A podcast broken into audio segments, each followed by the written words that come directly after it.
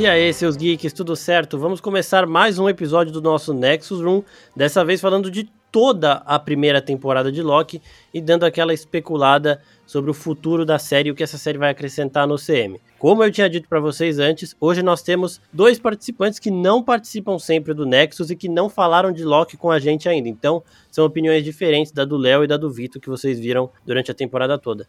Para começar aqui com a novidade, Camila Souza. Camila está participando com a gente pela primeira vez. E aí, Camila, se apresenta aí pro pessoal que não conhece ainda. E aí, galera, tudo certo? Meu nome é Camila Souza, mas nas redes sociais eu também falo como Cakes. E já passei pelo Omelete, atualmente tô na Legião dos Heróis, assisti a primeira temporada de Loki.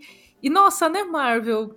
Podia ser melhor, né, Marvel? Enfim, não consigo. E também o Guilherme Pim, porque assim, ó, vocês já viram que a Camila não gostou, o Pim também não gostou muito. Então, diferente do Léo e do Vitor e eu, que a gente sempre ficava, ai meu Deus, que série maravilhosa, a gente vai ter aqui dois contrapontos interessantes para hoje. E aí, pessoal, tudo certo? Eu, eu, eu, queria dizer que eu achei Loki igual a, aqueles caras que ficam na frente da faculdade entregando revista que você acha que vai ser uma coisa legal, mas quando você né, introduz a conversa, ele te joga o. ele quebra a sua expectativa negativamente. Eu, eu foi o que eu senti com o Loki. Já vamos nessa de por que não gostaram? Camila, começa falando o que mais te desagradou na série em relação às outras séries da Marvel aí que teve esse ano, WandaVision e Falcão, assim. Então, o pior é que eu não gostei de nenhuma das três pelo mesmo motivo.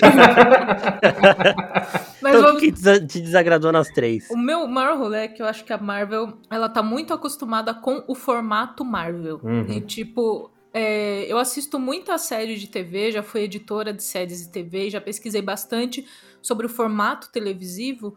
E o formato de TV te dá muitas possibilidades que você pode explorar. E eu sinto que a Marvel tá desperdiçando essas possibilidades, colocando um formato de filme na série. Uhum. Então eu sinto que a gente tem um formato de três atos ali. Então tem introdução, desenvolvimento, clímax, conclusão que é um formato muito de filme. Só que em séries você tem que, se você pensa numa série como um filme gigante, você perde oportunidades narrativas, porque a cada episódio você pode trazer coisas e deixar interessante. Quando a Marvel não faz isso, ela faz o que aconteceu em Loki, que tem uma meioca ali de coisa que não acontece nada, e você fica, nossa, puxa vida, por que, que isso tá assim? E é porque é uma série. Se a gente pensar em Viúva Negra, que eu assisti recentemente também, também tem isso, também tem um meio de desenvolvimento. Só que quando a gente vê um filme, a gente vê o desenvolvimento e em seguida vem o clímax e a conclusão, então a gente não sente muito, porque é um formato que funciona em cinema. Aí eles vão colocar isso na TV e eles não querem mudar, eles estão, tipo, super apegados, isso é o que a gente fez, é o que deu certo. Tá, mas, putz, é um desperdício, dava para é, trazer tanta coisa para o formato de TV, que inclusive eles fizeram um pouco em WandaVision. E a, a minha outra reclamação específica de Loki é porque parece que não tem importância ser o Loki. Tipo, parece. Tá, tem um pouco de desenvolvimento dele ali, mas é realmente, tipo, ah, é uma série feita para o multiverso no MCU. E parece que isso é mais importante do que a jornada do personagem, sabe? Eu olhei e falei, ah, tá, podia ser qualquer um aí, né? Podia ser o Peter Parker, podia ser o Doutor Estranho, qualquer um uhum. que fosse uma série ia ser só uma skin diferente, porque o desenvolvimento do Loki é uma consequência, não é o objetivo da série. O objetivo da série é o desenvolvimento do multiverso. Aí eu olho pra Marvel e falo, ai, Marvel, como você tá sendo Marvel? Puta merda. Pra ser menos Marvel, Marvel? Quer menos, por favor? É, eu senti isso também que você falou. Eu, eu não vejo. Eu acho que o, o Wanda, eu, eu concordo nesse sentido, que eles conseguiram brincar mais com o formato de TV, mas assim, só nos três primeiros episódios, né? A partir do, do quarto episódio, que é quando eles revelam tudo que é o Dome e tudo mais, aí eles entram no formato bem de cinema mesmo. E isso acaba sendo um problema ali, porque a gente fica uma semana esperando. E aí a gente espera uma semana para não ver nada acontecer. Aí passa outra semana, a gente também não vê nada acontecer. Tem coisas ali curiosas, obviamente, que acaba sendo interessante, que desenvolve um, um assunto, mas eu acho que é pouco para o que eles tinham para oferecer, assim. Porque se você olhar bem, Loki, ele vale a pena. O primeiro episódio e o último. Assim, o que tem ali no meio é mais uma, uma enrolação. E até em relação ao próprio Loki, eu acho que, assim, eles começaram com aquele Loki diferente, né, de o de 2012, que é o que a gente viu assim desenvolver até o Ultimato, só que ele se desenvolve igual ao que a gente vê em Ultimato.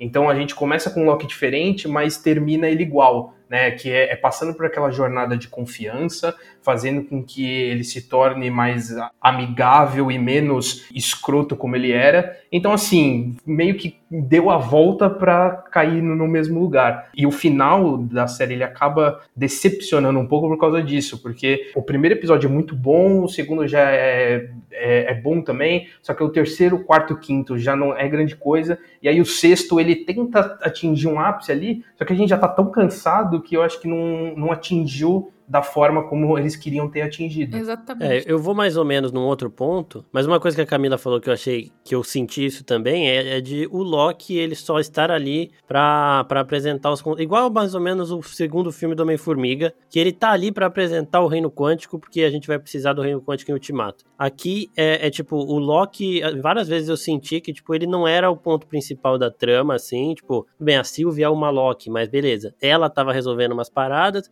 o grande vilão também também alguém que não tem nada a ver com o Loki. Então, tipo, eles pegaram um personagem popular e que caberia mais ou menos essa mitologia e tudo mais, mas eles simplesmente colocaram ele porque ele não toma partido em quase nada, né?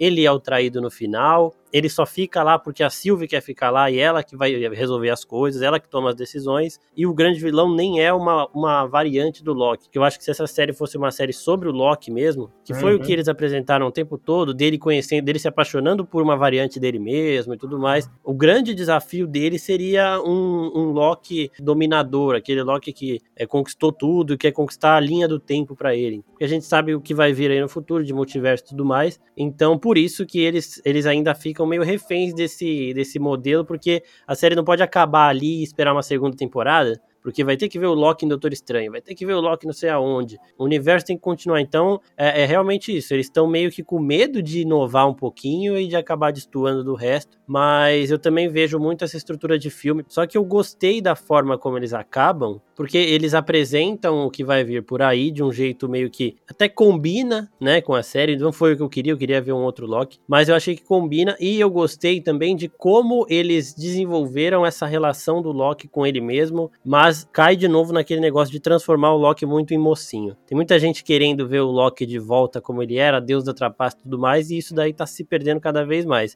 Desse novo Loki, vocês acham que ele tá muito. Porque até teve uma pergunta do Renan Barros lá no, no Instagram. Vocês acham que esse Loki tá muito bonzinho? Eu ia falar que eu gostei muito do que você falou, que parece que não faz diferença a presença do Loki, que é um negócio meio o Indiana Jones, assim no Templo da Perdição, que, tipo, que mesmo se ele não tivesse lá, tudo teria acontecido. Tipo, ele só tá lá, né? Então tá bom, é uma desculpa. ele é a gente, ele tá Ele é carismático, assim. ele é carismático, assim, é o Tom Hiddleston jogando cabelo para trás, né? Nossa, então direto. é pelo entretenimento que o Tom Hiddleston está lá. Mas concordo muito, tem muito essa coisa de humanizar o Loki. Eu entendo do ponto de vista estratégico de empresa, do ponto de vista narrativo, eu acho que é uma perda. Uhum. Porque, enquanto empresa, o Tom Hiddleston criou um personagem extremamente carismático. Então, é, vende bonecos, as pessoas se identificam. Ele vai na San Diego Comic Con, interpreta o Loki ao vivo por uma plateia. Então, tem muito dessa aura ao redor do Loki. Aí, assim, a, a, o produtor, ele vai olhar de fora e falar: não, a gente tem que fazer esse cara bonzinho, porque a gente quer utilizar mais ele, mas se ele ficar, sei lá, matando criancinhas, não dá pra gente, né, botar uma imagem positiva botando ele na capa de um caderno, entendeu? Então tem que deixar ele mais positivo, uhum. sabe? Loki alegria, entendeu? Não pode ser o Loki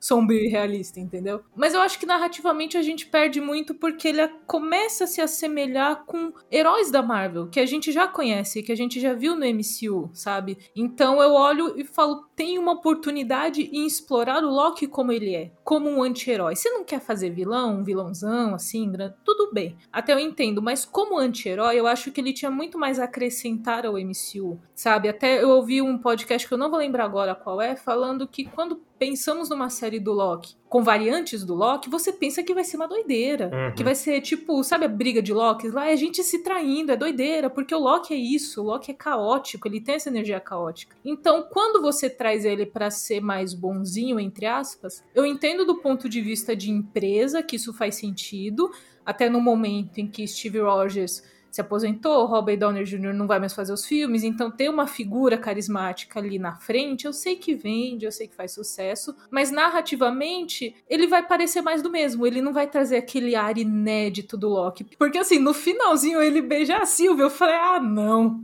Era pra ele estar tá dando uma facada nessa moça. Como assim? Sim. E ao contrário, ele é o que leva a facada. Você fala, tá, isso não, não corresponde muito ao Loki. Vocês estão querendo trazer um Loki mais heróico. E eu entendo, mas eu real acho que é um desperdício, sabe? É, eu concordo. Ainda mais porque o, o, o personagem ele é muito maleável. Pelo menos o Loki que a gente tinha atrás. Hoje eu acho que eles estão deixando ele muito mais previsível nesse sentido. E é, é, é, o que você falou, a gente perde narrativamente porque ele deixa de ser uma surpresa. Principalmente eu acho que esse final deixou muito claro, porque desde o meio ali ele começou a aceitar as coisas e entender muito ali e abraçar esse tom de, de herói, né? Ele deixou de perder essa maleabilidade que ele tinha de ah, será que ele vai trair ou, ou será que não vai? Eu acho que o, o último momento que a, a, gente tem isso é quando ele engana o, o Morbius e entra na porta, né, no, no portal que a Sylvia abre para ele. Ali a gente tem, acho que, o último momento Loki surpreendente. Depois dali ele, ele se transforma e volta para aquele Loki que a gente sabe as decisões que ele vai tomar e como ele vai agir muito mais pro lado do bem do que pro mal, assim. Eu acho isso que perde um pouco também. E esse ponto de desenvolver ali um vilão para ele ser bonzinho é uma coisa que até eu e o Marcos a gente discutiu sobre a Cruella, né? Que ah, para Cruella ser boazinha e aceitável para o público, a gente tem que criar uma personagem muito mais maléfica que ela, e é o que eles fazem no filme. Eu acho que no Loki eles fazem isso também, porque não que a Sylvie seja uma personagem muito má, mas esse contraponto para ele, ela ser um pouco mais é, objetiva e direta e ter essa maleabilidade que a essência de Loki tem, faz dele um, um personagem bem mais aceitável. Assim. Não, e, e, eu acho, isso que a Camila falou também é bem verdade, que o Tom Hiddleston, ele é uma pessoa muito carismática, e isso seria perfeito pro Loki, porque assim, em outros momentos do universo Marvel, até no o Thor 2 é péssimo, mas tem uns momentos assim, de tipo, você acha que o Loki tá falando a verdade porque o Tom Hiddleston passa uma, tipo, é, é muito carisma, você quer acreditar, uhum. acreditar nele, e ele acaba traindo você, tipo, mas ele come, consegue convencer, fazendo aquela carinha de dó, falando que não, dessa vez não vai trair, só que ele vai lá e trai. Então isso, eles,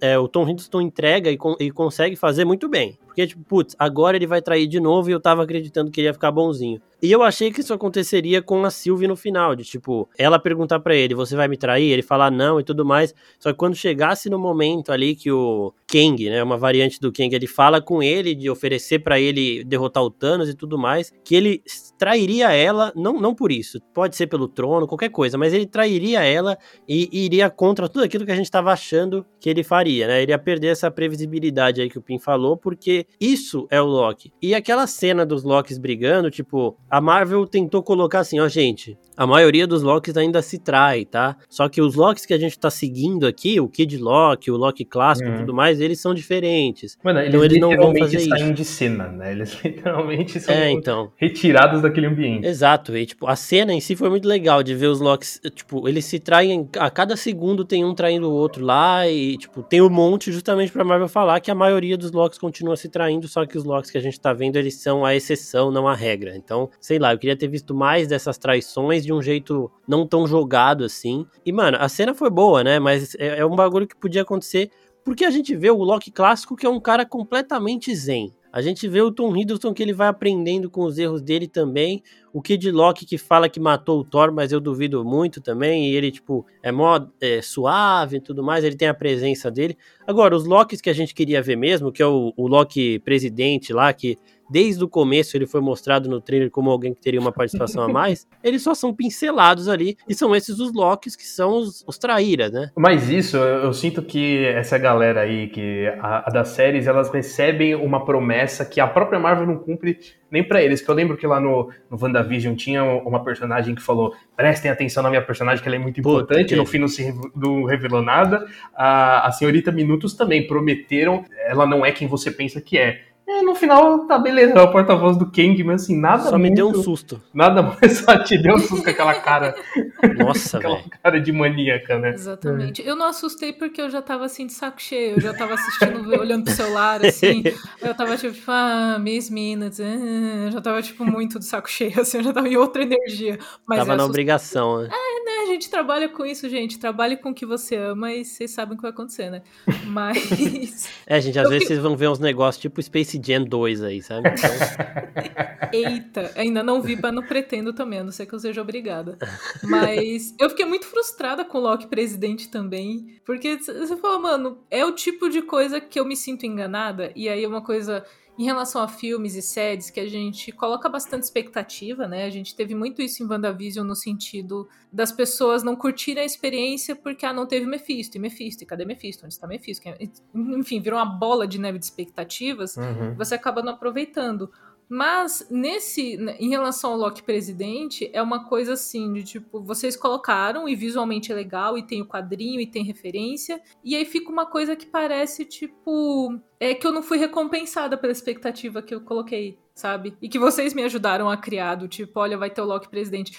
Não precisava, assim, o Loki presidente ter sido grande destaque, mas se ele tivesse um pouquinho mais de destaque, igual as outras variantes tiveram no episódio, eu teria achado ok, mas ele parece por quê? Um minuto no máximo, juntando as duas cenas? Sim. É o sim, tipo de referência, easter egg, assim, em relação aos quadrinhos que me incomoda. Que é tipo, é o- a referência pela referência, o easter egg pelo easter egg, mas ele não tá colocado na narrativa de uma forma legal. Que Você fala, tá, mas novamente, poderia ser qualquer outro Loki ali. Não fez diferença ser o Loki presidente. Com o Loki Exatamente. clássico, por exemplo, eu gostei porque ele teve uma conversa legal com o Loki do Tom Hiddleston e ele trouxe um contraponto diferente e eles se reconheceram ali olhando um pro outro. Eu falei, pô, legal, tem uma coisa aqui. Aí o Loki presidente não, não tem nada, é só estrague. é. Eu admito que quando apareceu o, o Loki clássico lá no final do quarto episódio, eu imaginei que ele seria um Loki de Comic Con, tipo, era um cara fantasiado de Loki, e sei lá, ele autogra autografou o quadrinho errado, autografou do Thor, e aí, ao invés do Loki, por isso ele foi jogado lá. Só que aí foi bem mais interessante do que eu, do que eu imaginei. E, e nesse ponto eu acho que entra também a questão ali do Kang, porque a, a série em si ela é construída para você não deixar claro quem ele é.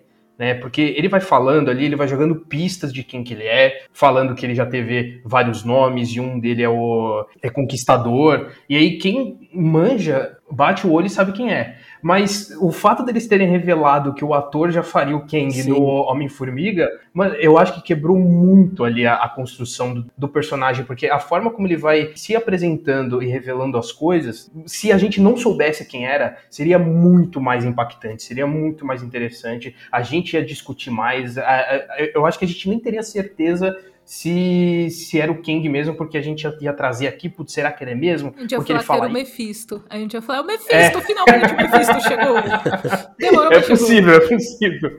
Mas aí no momento em que abre a porta do elevador e aparece ele, eu já sabia quem era. Não, e, e- e isso é muito verdade, porque imagina a gente vendo o Jonathan Majors sem saber quem ele faria e com a, a senhorita Minutos lá chamando ele de aquele que permanece. Então, tipo, esse aquele que permanece, ele nem é Kang no- nos quadrinhos da Marvel, é um outro cara. Uhum. Então ia- isso ia bugar todo mundo, porque a gente saberia que ele seria alguém mais, né? Porque é o Jonathan Majors, mas não ia saber quem é e eles dariam essas pistas. Agora, tipo, uma semana antes o cara chega numa loja de quadrinhos pra comprar um HQ do Kang, o Kevin Feige anuncia que ele vai ser o Kang Homem-Formiga pro mundo inteiro num bagulho, então, tipo, realmente isso aí deu uma quebrada e mostrou que eles estavam querendo mais apresentar conceitos pro futuro do que outra coisa. E nesse ponto eu acho que acaba sendo um medo também, porque assim, a Marvel ela teve um ano sem absolutamente Sim. nada. E a gente. E, e esse ano vai ser muito. Vai esgotar muito o público, porque vai ser uma coisa atrás da outra até o final do ano, né? A gente já teve três séries e um filme, e tem mais três filmes e duas séries. né? Eu acho que o único respiro é agora, nesse momento, Sim. que eu tô achando, inclusive, que vai sair o trailer de Homem-Aranha por agora, assim, antes de o Arif, porque é o último momento que eles têm de respiro, porque, assim, tem o Arif e Miss Marvel, mas ainda tem a possibilidade de Gavião Arqueiro ser esse ano. Então seriam mais três séries Uhum. e três filmes, Sim. e faltam seis meses no ano. Então é muita coisa, realmente. Exatamente. Eu vi algumas pessoas até falando que talvez o trailer de Homem-Aranha não saiu ainda, porque ele precisava da cena final do multiverso. E ele vai mostrar alguma coisa. Faz então ele sentido. não poderia, tipo, sair o trailer pela Sony antes do final de Loki. Sim. Porque ele vai ter alguma referência ali e aí acabar, tipo, meio que estragando o final da série. Não, não que não fosse previsível, porque a Marvel tá virando um grande novelão. Sim, Projac mesmo, e brasileiro gosta de novela, dá pra, dá pra prever o que vai acontecer, mas talvez o trailer saia agora que acabou Loki mesmo. É, então, e, e assim também, o, o trailer ia tomar completamente atenção por pelo menos uma semana, né? Porque eu, tipo, é, eu vi um cara falando disso uma vez. Em 2012, os fãs da Marvel estavam tipo, nossa, eles vão fazer três filmes por ano e vão colocar seis Vingadores num filme só. Que da hora. Esse ano os caras estão com Loki e Viúva Negra na mesma semana e estão pedindo o trailer de Homem-Aranha, reclamando que não sai o trailer de Homem-Aranha. Então, tipo, isso daria uma ofuscada. é, mas isso é pandemia, isso é, é pandemia. Então. A, a, a, as pessoas precisam se distrair. Quer dizer, tem uma galera aí se distraindo na rua, né, eu não entendo mas as pessoas que estão em casa precisam se distrair de alguma é, forma. É, reclamar com a Marvel é uma que, que funciona. é Agora, voltando rapidinho pro Loki clássico, o que eu gostei é do jeito, das soluções que a Marvel dá para colocar os trajes de quadrinhos exatamente iguais uhum. de quadrinhos nas séries, né? WandaVision foi o Halloween, aqui foi o Loki clássico, e o que eu gostei também é que, tipo, ah, eu vi muita gente pedindo mais, ah, queria ter mais Loki clássico, não sei o quê. Mas eu acho que ele tá ali para mostrar pra gente o potencial que o Loki vai ter para alcançar no futuro da Marvel, assim, né? Porque o Loki, ele é um feiticeiro, ele até fala, é, usar faca, usar adaga não é, não é muito vantajoso, tá ligado? Você não vai atacar o Thanos com uma adaga, senão vai acontecer o que aconteceu. A gente tem um poder muito maior que esse, então, tipo, é a Marvel tentando, ó, a gente usou o Loki meio que errado até agora, tá? Ele não é simplesmente um Asgardiano que usa faca e faz umas magiazinha. Ele é muito mais forte que isso, e ele consegue ser até mais ou menos ali no nível do Doutor Estranho, quase, quase da Wanda, que a Wanda hoje acho que é a mais poderosa de todos aí, né? Então acho que ele serviu para isso e eu também gostei da relação dos dois e da solução. Já o Kid Loki, eu acho que eles colocaram aí para apresentar, porque eles estão meio que fazendo, dando uns teaserzinho aí de Jovens Vingadores e o Kid Loki faz parte, então eu acho que até vão dar um jeito dele continuar aqui também, tipo, para o futuro do CM. E falando nisso, eu quero saber de vocês se vocês acham que a Sylvie continua também em outras produções ou que, tipo, só volta na segunda temporada de Loki e vai ficar aí mesmo. Ah, eu acho que volta. De uma, uma coisa que é positiva é que a Marvel tá utilizando as séries do Disney Plus para ser meio que um celeiro, um teste. Sim. E eu acho que a Sylvie foi muito isso, do tipo, e se a gente colocar um outro Loki?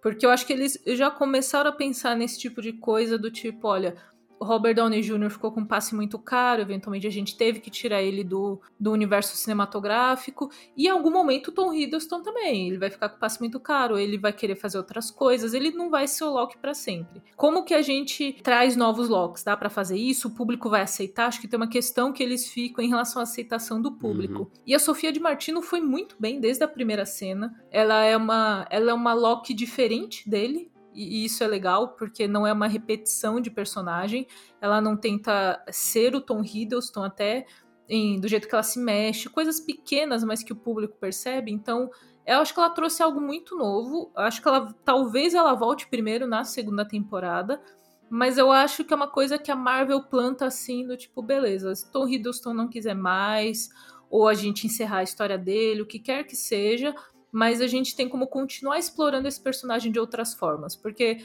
até mesmo o Capitão América tá acontecendo isso, a gente tem o Sam Wilson assumindo o manto agora, a gente provavelmente vai ter isso na, na série da Coração de Ferro também. Então acho que nesse sentido, o Zé Boné, como dizem por aí, o senhor, o senhor Kevin Feige, ele vai muito bem, porque ele pensa no futuro, em relação à visão de mercado é muito inteligente. Então, eu acho que sim, acho que ela só não fica se a Sofia de Martino uhum. não quiser, mas tem tudo para é, continuar. E, e, e, nesse ponto eu tenho um certo receio, mas eu entendo o, o que eles fazem porque eles mudarem simplesmente todos os heróis de um dia para o outro vai ser um, um, choque muito grande, até para o público que não acompanha todos os filmes. É, então eu acho que eles fazerem isso de é, beleza, a gente não vai ter mais o, o, Homem de Ferro, só que a gente vai ter a Coração de Ferro. É uma troca de, de bastão, mas ainda mantendo a essência daquele personagem que o grande público tem mais conhecimento. E, e, futuramente, quem sabe, com a entrada de quarteto e X-Men, eles mud podem mudar absolutamente tudo, né? Então, tirar esses personagens que a gente conhece, porque assim, a gente perdeu todos os Vingadores, só que ao mesmo tempo não. Né? Porque a gente não vai ter mais o Loki, só que a gente tem o Kid, o Kid Loki e a Sylvie. A gente não tem mais um Homem de Ferro, só que a gente vai ter o Coração de Ferro. A gente não vai ter mais a Viúva, só que a gente vai ter a Helena. Então eles meio que fazem essa troca, mas mantendo essa proximidade até pra gente não sentir com tanta dor, assim, né? Eles não estão tirando o, o band-aid com tudo, eles estão tirando aos pouquinhos, é, só que dói mais, né? Porque, assim, eu acho que vai doer no sentido de começar a ficar enjoativo, que eu acho que esse é um medo que eu tenho em relação ao próprio universo da Marvel, de ser um negócio que canse porque eu sei que eles estão planejando algo grande, eu quero acompanhar, só que eu não sei se eu aguento mais 25 filmes, entendeu? Hum. Então, eu, eu queria muito, mas eu tenho essa aflição.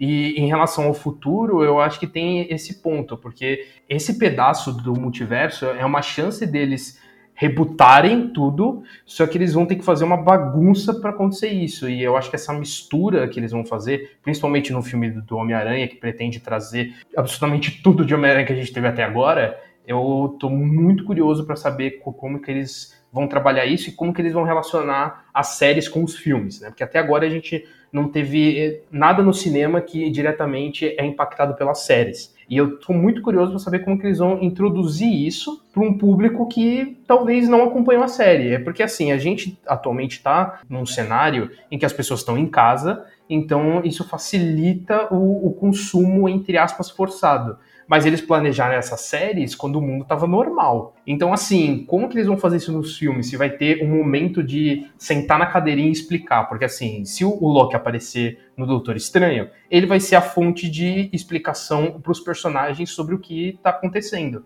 Só que pra gente que acompanha o Loki, só vai ser uma repetição. Então, assim, eu, eu tô curioso para saber como que eles vão trabalhar isso, se vai ser um negócio chato pra gente que assistiu as séries e já tem aquelas informações, ou se eles vão fazer de uma forma diferente, que deixe explicado para quem não acompanhou as séries, mas ao mesmo tempo seja algo novo pra gente. Vai ser o, o PowerPoint é, do Mobius. Vai chegar lá o e o Wilson vai trazer sua apresentação de PowerPoint e falar, então, vamos te mostrar tudo Vai ser aquela bola no Eu meio, acho... é, multiverso, aí todas as flechas apontando para outras bolinhas em cima. Exatamente. Eu acho que vai ser repetitivo, de certa forma, não tem como não ser, mas eu acho que narrativamente é algo que o Kevin Feige olhou e falou, tá, a gente banca essa repetição. É. Prefiro, ele prefere, acho que, ser repetitivo e deixar isso pro público geral do que não fazer. Porque até, até mesmo essa cena que eu, que eu brinquei do, do Mobius fazendo ali o flashback do, do Loki foi meio isso, né? Você fala, ah, tá, quem não acompanhou a história do Loki tá aí, ó. Dá Exatamente. pra você se situar, mais ou menos, se você for ver a série pela série. Então acho que quando chegar na parte dos filmes, certeza sim que eles vão dar uma desculpinha do tipo, ah, olha aqui, aqui, ó, o Paul Rudd não viu o que aconteceu na série Loki. Senta aqui, Paul Rudd, vamos te explicar. Certeza que eles vão ter um, um rolê assim para justificar, entre muitas aspas, e explicar tudo, sabe? É lógico. E, em WandaVision tem o, o agente Wu lá também, que ele é tipo a gente fazendo teoria, e ele chega e explica um monte de coisa. E tem a Darcy também que, nossa, eles reescalaram o Pietro, não sei o que. Então, tipo, tem esse pessoal para dar uma situada também. Eu acho que em todas as produções vai começar a ter aquele personagem que vai situar quem não viu o resto para dar pelo menos um pequeno contexto.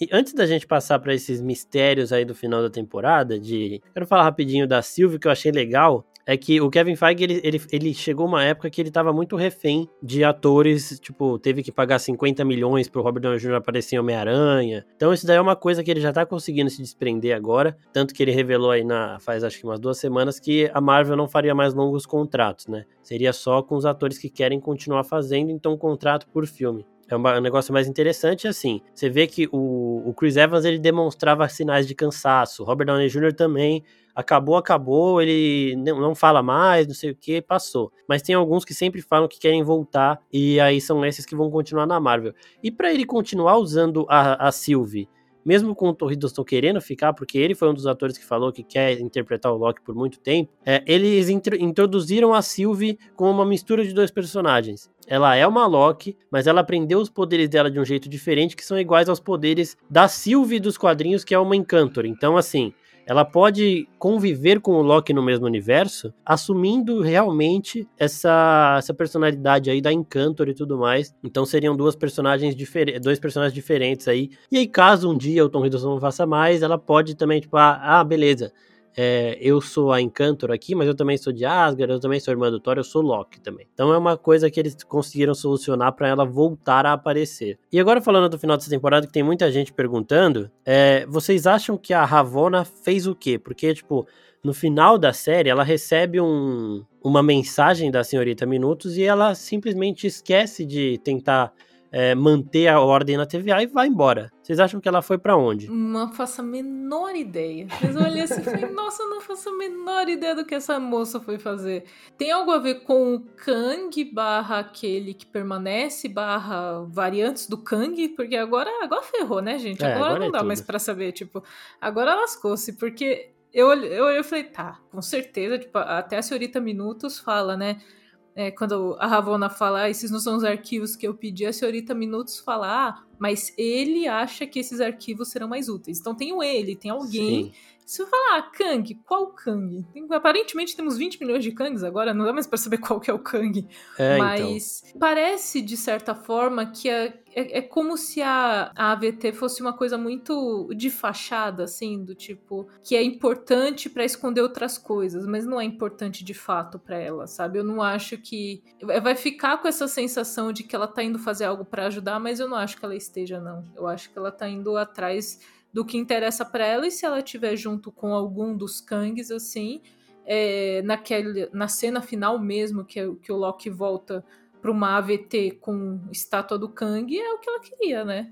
Provavelmente. exatamente. eu acho que Uhum. ela tá muito junto com ele nisso. É porque eu, eu, eu acho que a série não deixou tão claro assim o plano da- Ravonna, porque ao mesmo tempo que parecia que ela sabia, é, ela apresenta que ela não sabe. E aí o objetivo dela é ela ir atrás, mas, mas não ficou muito claro pra mim. E, e realmente, eu não tenho a menor ideia de onde ela pode ter ido, mas acredito que ali junto com o Kang, talvez ela descobrir que o, aquele que permanece já não, não existe mais, né? Mas é, é ir atrás de uma variante dele que pode ajudar a manter a fé dela ali no que ela acredita dentro da, da TVA, né? Porque eu acho que ela passa essa sensação de que ela se sente confortável. É aquilo, né? É no momento em que você é muito religioso e alguém de- quer discutir ou questionar algumas coisas e você, sei lá, é- levanta da mesa e vai embora, porque você não quer questionar sobre aquilo, porque você sabe que a- aqueles pontos podem mudar o que você acredita ou discutir aquilo que você acredita, e aí você não se sente mais, mais confortável. Eu sinto que a Ravonna é isso, ela tá muito confortável no que ela acredita ali e ela quer manter essa essência. E, e no momento em que começaram a destruir esse, esse conforto dela, ela foi para outra re- realidade em que talvez ela busque esse conforto. É, eu acho assim, aquele que permanece, ele é, igual ele fala, ele é uma variante boazinha do Kang. Ele conseguiu manter essa ordem. É, gente, o multiverso sempre existiu, tá? Ele só isolou essa linha do tempo Uhum. das outras. Então, tipo, mas o resto continuou existindo e as guerras continuaram acontecendo.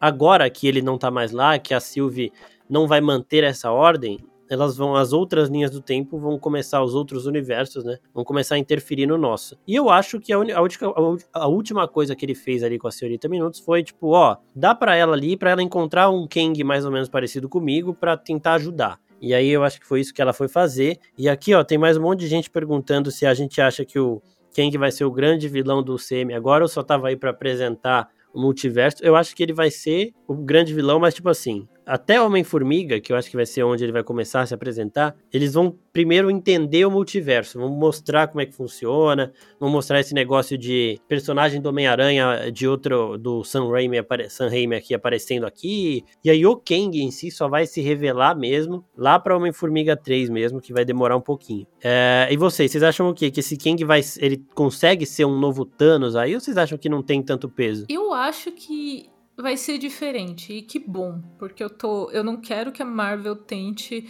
replicar a saga do infinito. Acho que a saga do infinito ela foi uma coisa muito única. Ela começou com cenas pós-créditos dando é, ideias de quem seria o Thanos, de quem seria esse personagem. Foi uma coisa muito inédita no momento que as pessoas estavam acompanhando. Hoje o público é diferente, a gente tem um público que até por causa da pandemia mudou seus hábitos de consumo de entretenimento muito rápido. A gente tem um, um público mais jovem, né, que não acompanhou a saga da, do infinito, e a gente tem um público que somos nós, que acompanhamos a saga do infinito, achamos show, mas não queremos a saga do infinito de novo. Então eu não uhum. sei se ele vai ser um vilão tão grande ou melhor do que o Thanos, mas eu quero que ele seja diferente do Thanos. Eu quero. Eu gostei da, da cena do Jonathan Majors na série do Loki, porque ele me trouxe é, algo diferente, uma personalidade diferente, uma forma diferente de lidar com os interesses que ele quer. Então, se viesse de novo Thanos, alguém assim muito grande e algo assim, eu falar, mano, tá, beleza, entendo, mas vocês já fizeram isso. Me apresentem vilões com outras personalidades, com outros uhum. objetivos sabe? Eu senti o, o Kang com uma energia muito caótica, assim, sabe? Eu gostei disso, porque Total. o Thanos, ele era muito controlador, né? O Thanos, Sim. ele era o cara de controle do plano, porque ele tem um plano de metade do, do universo, não sei o que, ele tinha um plano, ele tava muito... E eu sinto que o Kang, ele tem um plano até certo ponto, e depois ele vai vendo o que ele faz, sabe? E que bom, eu quero ver algo diferente. Eu quero ver talvez um vilão que ele seja mais imprevisível, que ele não tem um plano gigantesco, sabe? E gostaria até, talvez, que ele não fosse um vilão. A gente, nessa fase já anunciada do MCU, a gente ainda não tem um filme de equipe, né? A gente não tem um Sim. Vingadores, um Novos Vingadores, a gente ainda não tem um filme de equipe anunciado. Então, até se ele, ele não precisa nem ser vilão da fase toda, ele pode ser vilão de uma parte, depois uhum. a gente uhum. ter outros vilões também. Então, eu não eu acho que ele não vai ser tão grande porque nada vai ser tão grande como a Saga do Infinito, porque foi algo inédito. Uhum. Em termos de entretenimento, você amarra isso por 10 anos, assim, não vai se repetir, tá tudo bem, não precisa se repetir.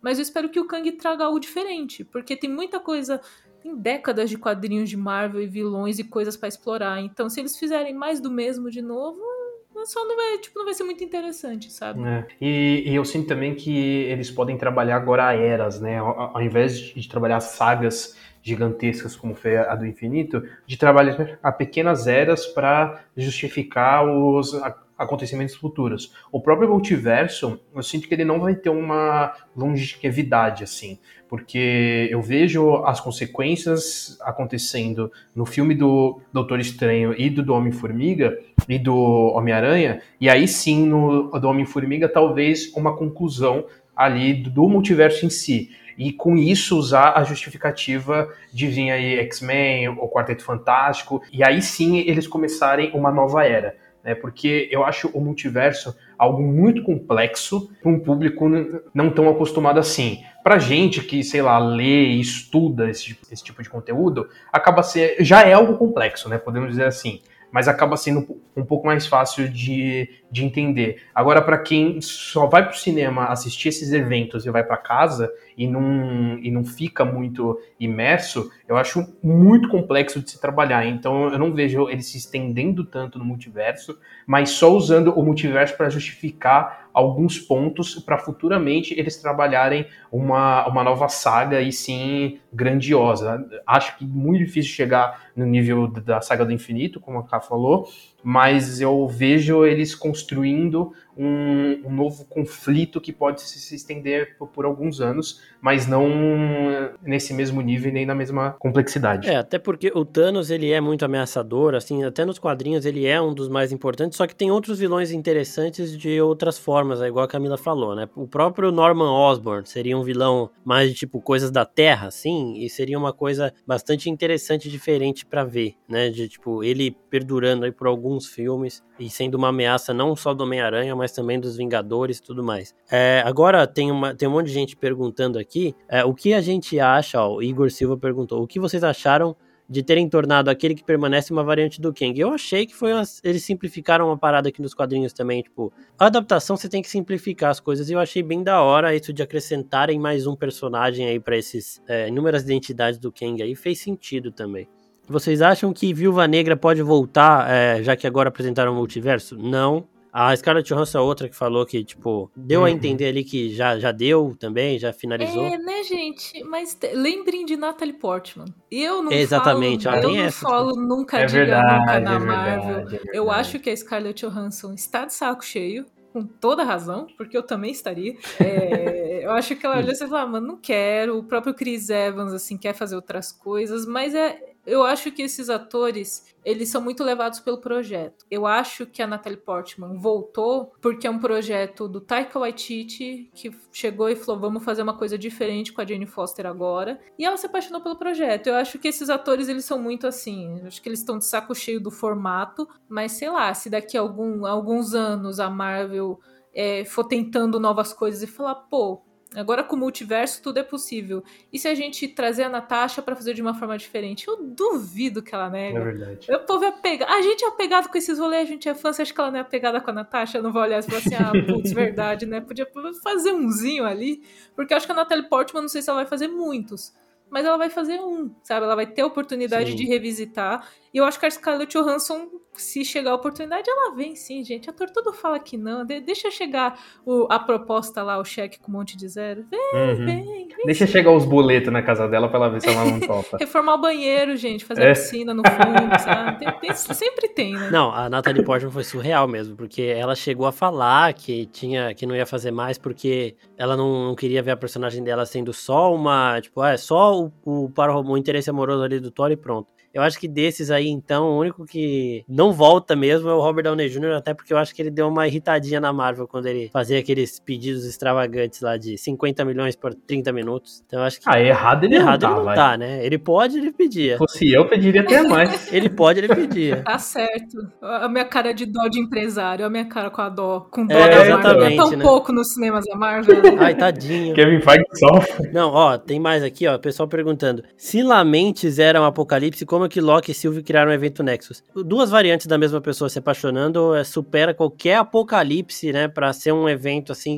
completamente surreal. De tipo, mano, isso tá muito errado. Tudo bem, todo mundo chipou. É um evento meio fálico, né? Até lá, quando aparece na TV, você olha assim e fala: ah, Isso é muito fálico, gente. Pelo amor de Deus, isso é muito. e assim, é, é, é, bizarro. É até bizarro o pessoal mesmo. que chipa assim fica, tipo, às vezes. É, eu também, né? Puta, mas eu chipo pra caralho, porque os dois atores estão demonstrando aí, é, tem bastante química e tudo mais. Mas será que isso é certo? Tipo, será que faz algum sentido? É incesto ou masturbação? Eis a pergunta. eu, fiquei, eu fiquei com uma sensação meio tipo Lannister Nossa, de Game sim. of Thrones, assim. Nossa, eu também, às que, vezes. que você olha assim, tipo, porque, ok, eles são variantes do mesmo ser, mas tinha uma vibe meio brother ali. E aí, quando começou a virar para não ser mais brother, eu fiquei tipo, opa, como assim? O que, vocês estão querendo colocar aqui? mas eu acho que não combina. Eu acho que é porque, assim, é, gente bonita e jovem, a gente quer ver gente bonita e jovem se pegando, obviamente, mas não combinou muito, não. Foi esquisito. É, eu fui eu levando num de. Ah, o Loki, ele é tão narcisista desde sempre que aparecer de qualquer jeito que o mais sentido do mundo é. A única pessoa que faria um sentido ali no universo Marvel de se apaixonar por ela mesma é o Loki, né? Tipo, é um negócio meio de amor próprio ali, de de ser esse narcisista que ele uhum. sempre foi, mas sei lá também, é, é, bem confuso. E por isso, né, foi criado um evento Nexus no meio de um apocalipse, porque é uma parada muito confusa. Aí o, o, Igor Rosa pergunta do evento Nexus da Silvia. Eu já falei em outro episódio que a Silvia ela era muito boa para ser uma Loki. Ela não seria a trapaceira que o Loki tem que ser, porque ela não teve o trauma de descobrir que foi adotada quando estava bem naquela fase rebelde. Então ela não faria todo esse papel de Loki. A gente vê que ela se preocupava quando criança, se preocupava com pessoas que ela nem conhecia. Então ela não faria o papel que o Loki tem que fazer na linha do tempo sagrada. Agora, para finalizar, ele, a, a, Disney confirmou que Loki cronologicamente se passa antes de WandaVision. Eu acho que esse antes pode ser tipo, ah, no meio ali as duas chegam no mesmo lugar e o final é simultâneo. Para mim, é, faz sentido ser isso aí. Muita gente postou dois vídeos aí sincronizados de Loki e WandaVision. Um mostrando que a Sylvie ter matado o Kang começou o multiverso de fato, e o outro mostrando que quando a Wanda se torna a feiticeira escarlate, libera todo aquele poder e a Agatha fala para ela: Você não sabe o que você acabou de desencadear. Tem gente achando que esse é o momento em que o multiverso começa a ser formado e que é a hora que o Kang, né, aquele que permanece, ele mostra que ele perdeu a onisciência dele. Ele fala: A gente ultrapassou o limite. E esse momento que ele fala: A gente ultrapassou o limite com o momento de WandaVision, eles são exatamente no mesmo minuto. Os dois começam é, com 27 minutos do episódio, ou 17, não sei. Mas é, é exatamente no mesmo minuto e essas coisas vão acontecendo. A gente até fez um post lá colocando os dois momentos sincronizados eu quero saber de vocês dois. Vocês acham que foi a Sylvie que começou o multiverso? Ou vocês acham que foi a Wanda que começou o multiverso? Mas, meu Deus, que coisa mais nerd, gente. Vocês estão contando minutagem. é, aqui a gente, a gente faz uma teoria muito eu louca, tô Camila. impressionada. Eu tô impressionada. Isso é muito incrível, de verdade. Eu, eu me impressiono. eu- na verdade, eu conto que existam pessoas na internet que façam isso pra eu não precisar fazer. Acho muito nada. Acho incrível. Aqui, achou. Eu acho que foi a Feiticeira Escarlate. Espero que seja, que eu acho que tem Uhum. muito mais a ver com os poderes dela também. Tem muito mais a ver com tudo o que a Wanda pode fazer. Acho que seria mais interessante em termos de universo também, porque a Wanda já tá há mais tempo no MCU, então acho que seria interessante colocar essa carga nela também do que na Sylvie, porque a gente gosta da Sylvie, mas a Sylvie chegou agora também. A Wanda a gente tem um histórico, É. a gente acompanhou muito da parte pessoal da Wanda na, na série solo. E até eu tinha visto uma teoria também é, do- da cena muito no finalzinho de WandaVision, que é quando ela tá ouvindo as crianças, né? Que as crianças seriam Sim. os filhos dela em algum desses diversos multiversos, sabe? Que ali naquele. No, no universo em que ela está, as- os filhos dela não. De fato não existem mais, mas eles existem em algum lugar de alguma forma, sabe? Então no momento que isso desencadeou, ela começou a ouvir também. Mas eu acho. Eu Uhum. chuto Feiticeiro Escarlate. É, eu concordo. Eu acho que eu vejo mais se encaixando com ela do que com a Sylvia, assim. Até pelo. Eu acho que isso reforça ainda mais todo o poder que a feiticeira tem, que ainda não foi apresentado, e que, que no WandaVision eles dão é, esse, esse pequeno gostinho pra gente da capacidade dela. E eles confirmando que foi ela que causou isso, eu acho que aumenta e melhora ainda mais a personagem. Então eu espero muito que seja ela. É, eu acho que foi ela também, porque assim, no momento em que o, aquele que permanece, ele perde o conhecimento do que vai acontecer, alguma coisa tem que ter acontecido pra ele não conseguir mais fazer isso, sabe? Não foi simplesmente, putz, é, é o meu limite é esse aqui. Então a Wanda se tornar a feiticeira escarlate, acho que faz muito mais sentido de, tipo, ser esse momento. E aí ele também não tinha mais a vontade de ficar parando ali as variações, as ramificações da linha do tempo lá. E aí começou a desencadear tudo, então pra mim é isso. Agora essa que a Camila falou também é a de que a Sylvie matou ele, aí começa o multiverso, e aí a Wanda consegue ouvir os filhos dela, mas eu acredito que ela escuta as almas dos filhos dela dentro do Darkhold, é aquele livro lá que ela tava lendo, que é um livro que a própria Agatha fala, né?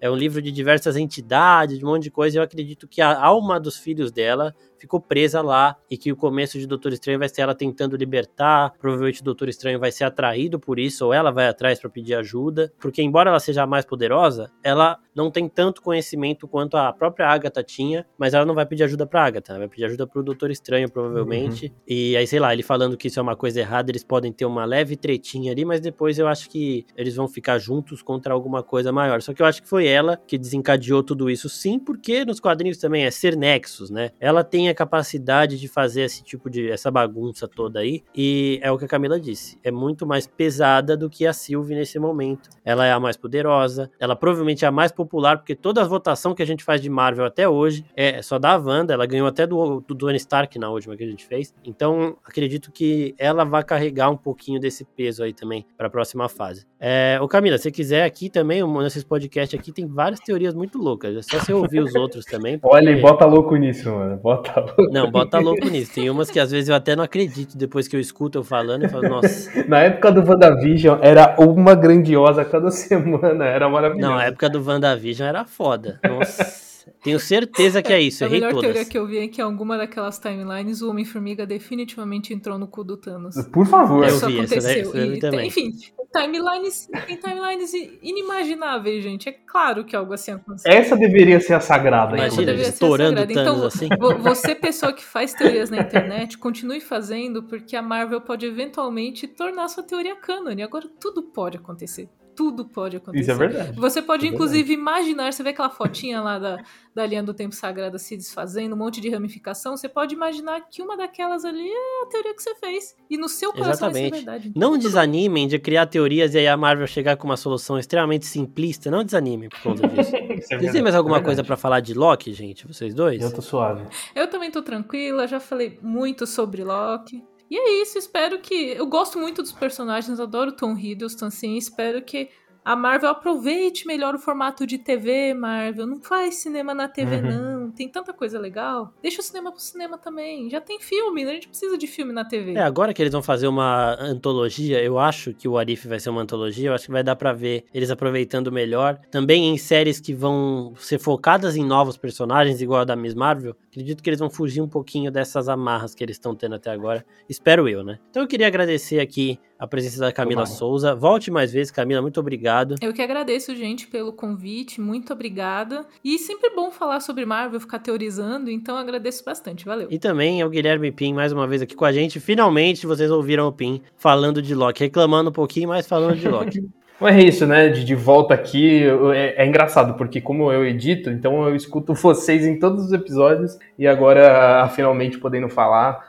Mas é isso, que estamos aqui. No próximo, possivelmente estou de volta e, realmente é sempre bom falar de Marvel e, e teorizar da forma mais maluca possível. Então é isso, valeu aí. Então é isso, gente. Agora que vai ter um intervalo bem grande aí das séries, caso saia trailer de Homem-Aranha, a gente faz um Nexus Room só pro trailer também. E a gente vai pensando em uns temas de UCM que é, sejam pertinentes para o futuro. E quando chegar o Arif, a gente volta com os episódios é, falando dos capítulos que a Marvel for lançando de Warif também, porque vai ser bem interessante. E agora que eles mostraram que tudo é canon, eu acho que o Warif também vai ter bastante impacto no futuro da Marvel de live action mesmo do CM. É isso, pessoal. Muito obrigado mais uma vez a participação do Pin e da Camila. E até a próxima. Tchau, tchau.